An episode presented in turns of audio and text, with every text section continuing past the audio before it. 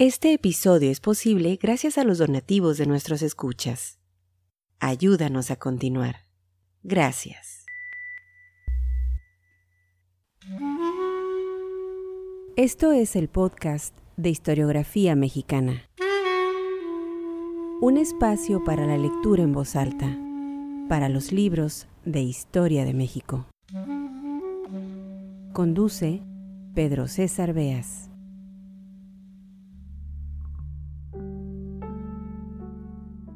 Bienvenidos al podcast Historiografía Mexicana.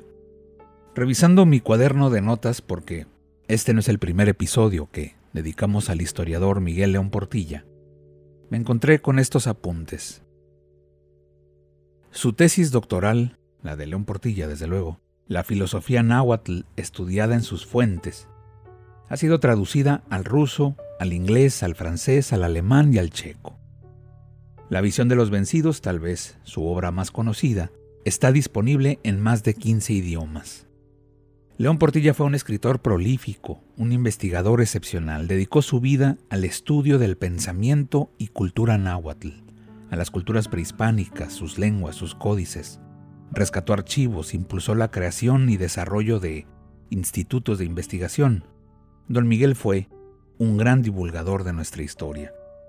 Su trabajo fue reconocido en México y en el extranjero. 30, 30 universidades alrededor del mundo le otorgaron el doctorado honoris causa. Miembro de la Academia Mexicana de la Historia, de la cual fue su director de 1996 a 2003.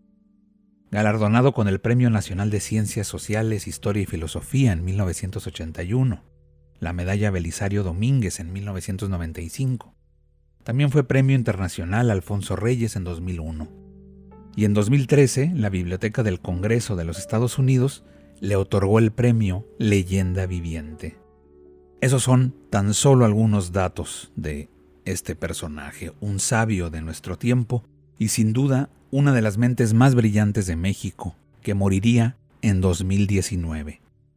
En este episodio del podcast Historiografía Mexicana, al igual que en el capítulo publicado hace unas semanas, daré lectura en voz alta a un texto de egohistoria, esta suerte de ejercicio literario en el que el investigador enfoca la lente hacia sí mismo, hacia su propio pasado, y nos habla de su vida, por qué y para qué ha sido historiador, y qué le significa la historia, y lo más importante, cómo llegó a ella.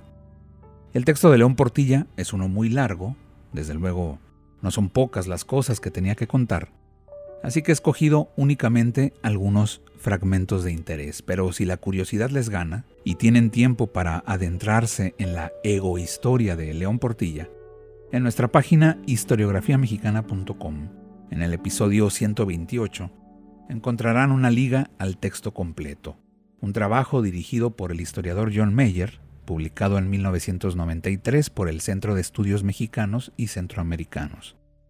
No olviden suscribirse a nuestro boletín informativo y ponerse en contacto con nosotros a través de redes sociales o mandándonos un correo.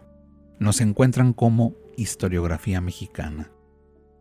Egohistoria de Miguel León Portilla, historiador, filósofo del tiempo.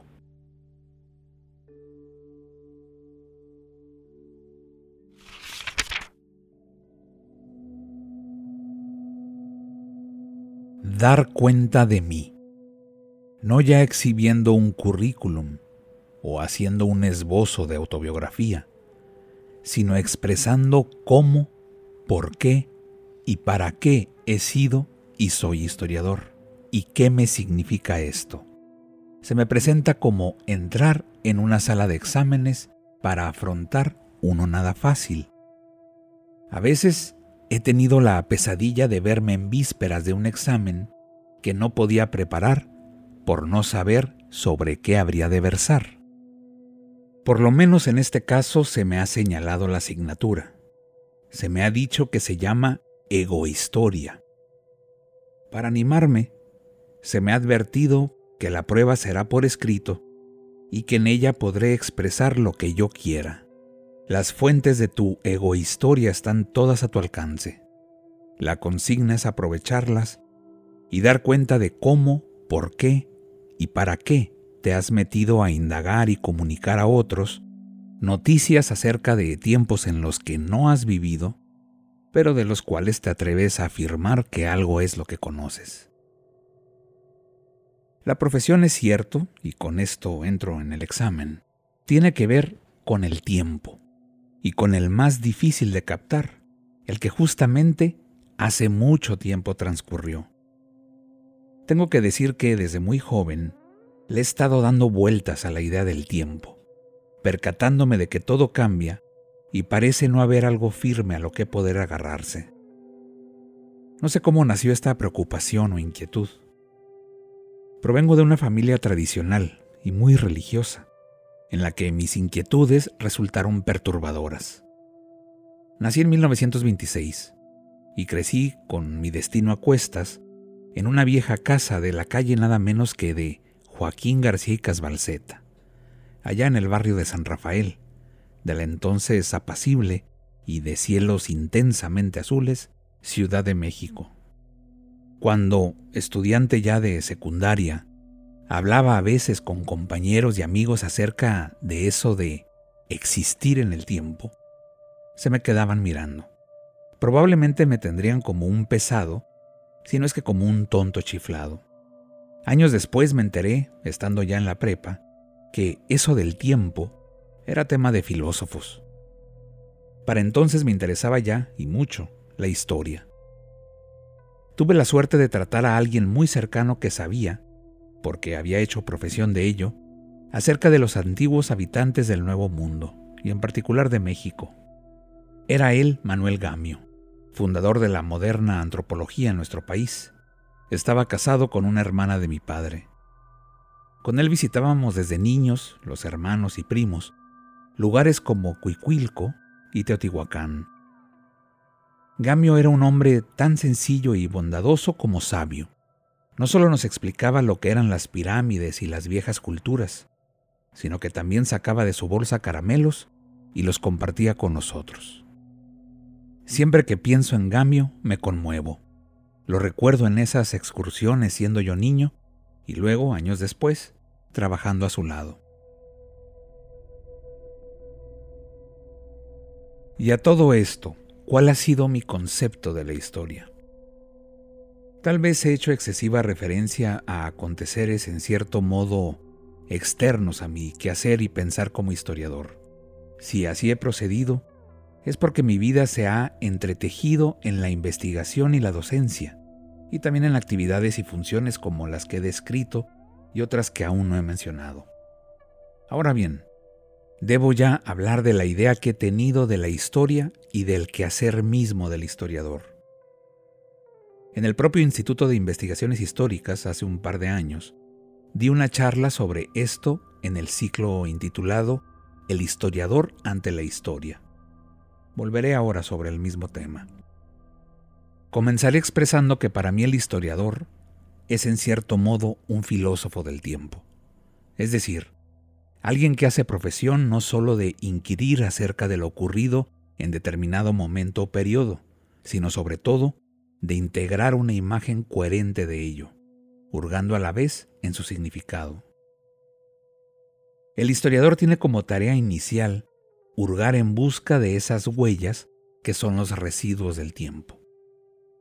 Unas veces meros vestigios de realidades que se hicieron añicos, monumentos destruidos, restos arqueológicos, otras diversas formas de escritos, documentos, lo que quedó de un proceso, tal vez fragmentos de un informe, cartas con noticias incidentales, relatos de diversas procedencias.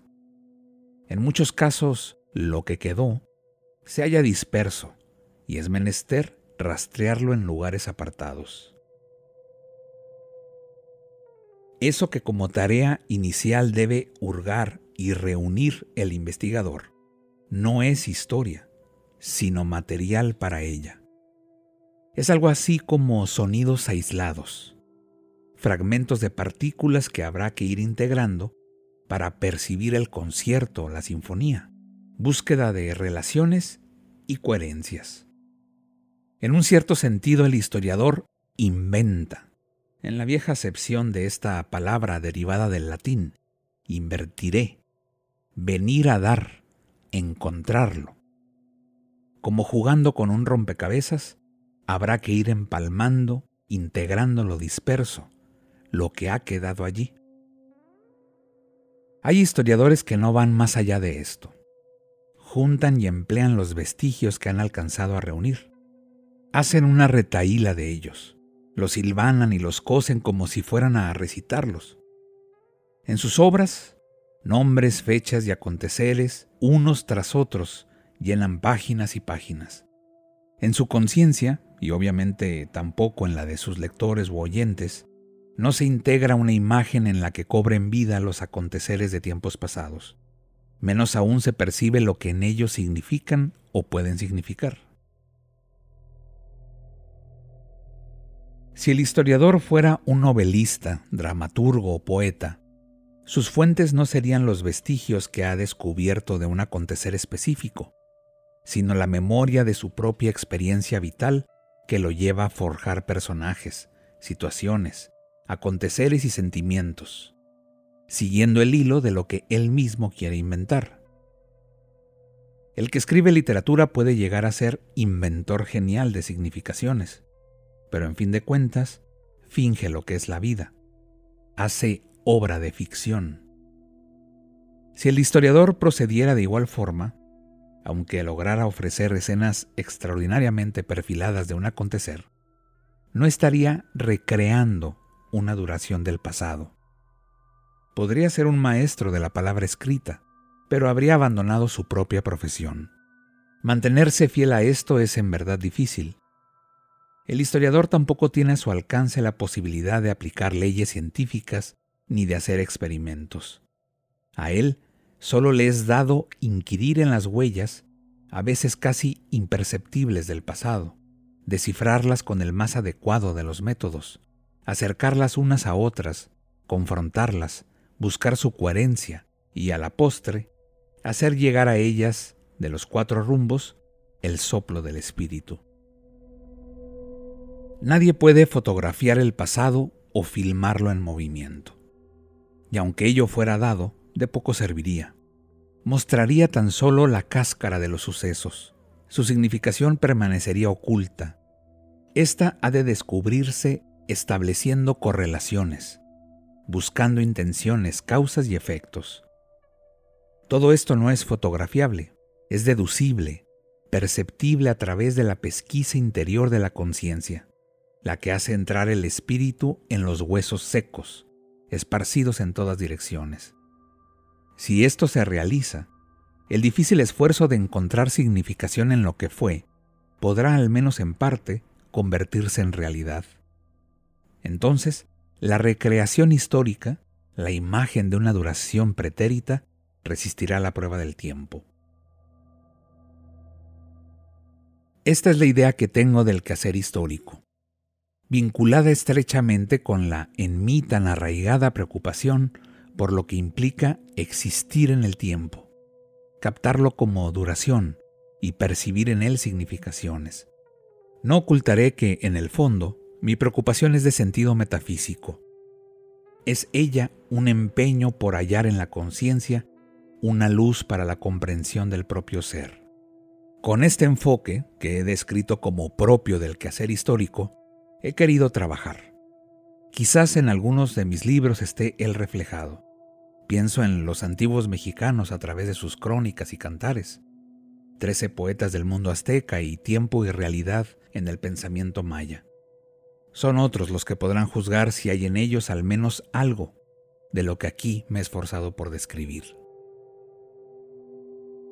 Tal vez he escrito más de lo que debiera en esta mi egohistoria, Quizás he caído a veces en presunción o arrogancia. Posiblemente debí mencionar otras cosas y personas. Todo esto y más es posible. La conciencia tiene el privilegio maravilloso y misterioso de abarcar duraciones y asimismo de recordarlas. Soy un historiador y este ha sido mi quehacer principal. Otros lo han juzgado en parte al menos. Aún no se cierra el libro el dador de la vida, me mantiene en su libro de pinturas. Me hace existir con sus flores y cantos. Un día como a todos, con su tinta negra, habrá de marcar mi fin. Ojalá que como también lo pensaron los sabios del mundo náhuatl, pueda decir yo, no acabarán mis flores, no acabarán mis cantos, los hago llegar a la casa del ave de plumas rojas y azules, allá donde está el que, sin ser él mismo historia, es quien la hace posible y a la postre le da un sentido. Este episodio fue posible gracias a las amables donaciones de nuestros escuchas. Al convertirte en mecenas de este podcast, fomentas la lectura y la divulgación de la historia de México. Visítanos en historiografiamexicana.com.